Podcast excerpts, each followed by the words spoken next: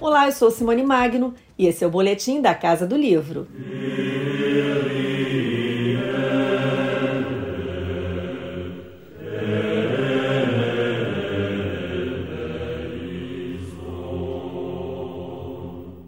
Essa é para os amantes da literatura, para quem adora colecionar edições primorosas em caixas especiais, para quem busca raridades e, claro, para os fãs da obra de Umberto Eco.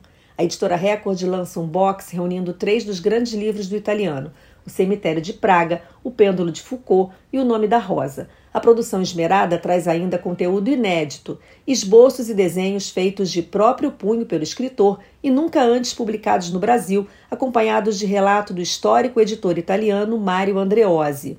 O livreto traz ainda texto de Rafael Salomão Ked, professor de língua e literatura italiana da UERJ, e ele fala sobre o que estes registros revelam da personalidade e do método de trabalho de Humberto Eco. É importante a gente dizer que o interesse iconográfico de Umberto Eco inicia muito cedo. Na sua autobiografia intelectual, publicada na Itália em 2022, Eco lembra do avô paterno que era tipógrafo e encadernava livros ilustrados. Ele lembra de uma edição de 1800 dos Três Mosqueteiros que o marcou. A partir dali, ele começa a escrever contos e desenha a cada capítulo as ilustrações é, das ações, das aventuras. Depois, com a semiologia, na fase da semiologia, a Eco terá enorme interesse na linguagem das artes plásticas. E reveladoras desse interesse são as obras História da Feiura, História da Beleza. No caso das três edições primorosas da Record, é importante a gente dizer que o, no caso do nome da Rosa, as ilustrações e notas preparatórias do autor são inéditas no Brasil e trazem muito é, do método de Humberto Eco em criar a, sua ficção. Né, trazem muito material a respeito. Então, há desenhos feitos por ele de castelos, de Catânia, é, da Puglia, desenhos de personagens é, do romance e notas que atestam todo o trabalho minucioso e detalhado de reconstrução historiográfica. No caso do Pêndulo de Foucault, se trata de ilustrações que já estavam presentes nas edições anteriores, brasileiras e italianas, e que remetem ao universo da cabala, do esotérico. É, no caso do Cemitério de Praga, são desenhos, gravuras que faziam parte do acervo pessoal de Humberto Eco. E elas estão entremeadas no, no romance, como era no, nesse romance de 1800, é, nos folhetins, né, o, o, o romance de feuilleton.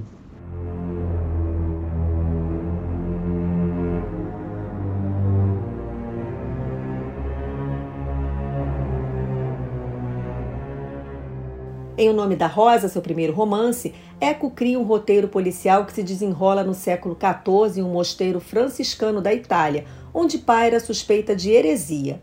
Para a investigação é enviado o frei Guilherme de Baskerville, mas a delicada missão é interrompida por sete assassinatos, a morte em circunstâncias insólitas de sete monges em sete dias e sete noites conduz a narrativa, que encanta pelo humor e pela crueldade.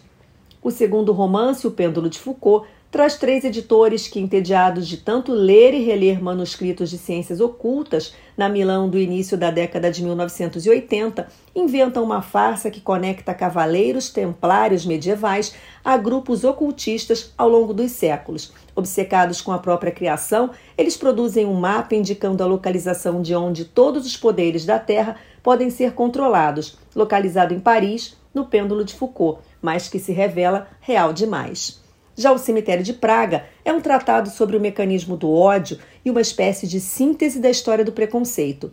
O livro causou desconforto em setores conservadores da sociedade italiana por misturar personagens históricos a um anti-herói fictício, cínico e maquiavélico, capaz de tudo para se vingar de padres, jesuítas, comunistas e, principalmente, judeus.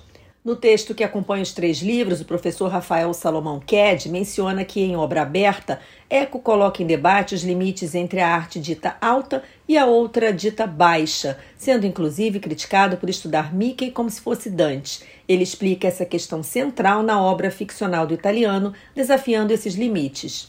A relação entre erudição e a construção de uma narrativa atraente para um público amplo certamente é uma questão central na obra de Humberto Eco. No Nome da Rosa, no pós-escrito ao Nome da Rosa de 1983, ele trabalha exatamente essa questão.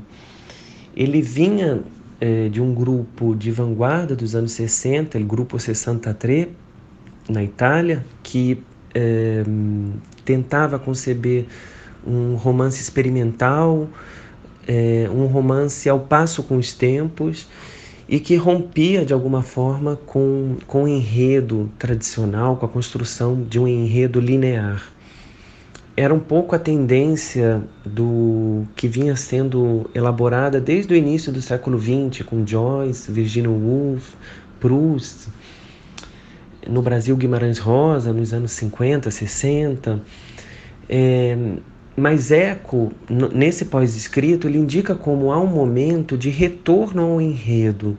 A partir próprio dos anos 60, 70, há uma tentativa dos escritores, dos romancistas, de voltarem ao enredo tradicional, e ele se insere um pouco nesse patamar com o nome da Rosa, que ele começa a elaborar no final de, dos anos 70, é, com, um persona com personagens bem definidos, é, com uma história bem amarrada.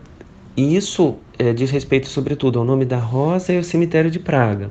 O Cemitério de Praga que é uma espécie de tributo a essa narrativa oitocentista, ao romance tradicional, romance de capa e espada, romance de aventuras, de que ele tanto gostava. Já o Pêndulo de Foucault se inseriria nessa primeira leva de romances do, experimentais do século do início do século XX. Humberto Eco nasceu em Alexandria, na região do Piemonte, em 1932 e morreu em 2016. Filósofo, medievalista, semiólogo, midiólogo, é reconhecido como um dos mais importantes escritores e pensadores do século XX. Grande parte da sua obra se encontra publicada no Brasil pela editora Record, que em abril lança uma nova edição de Kant e o Ornitorrinco, com ensaios que tratam de temas ligados à linguagem e à cognição.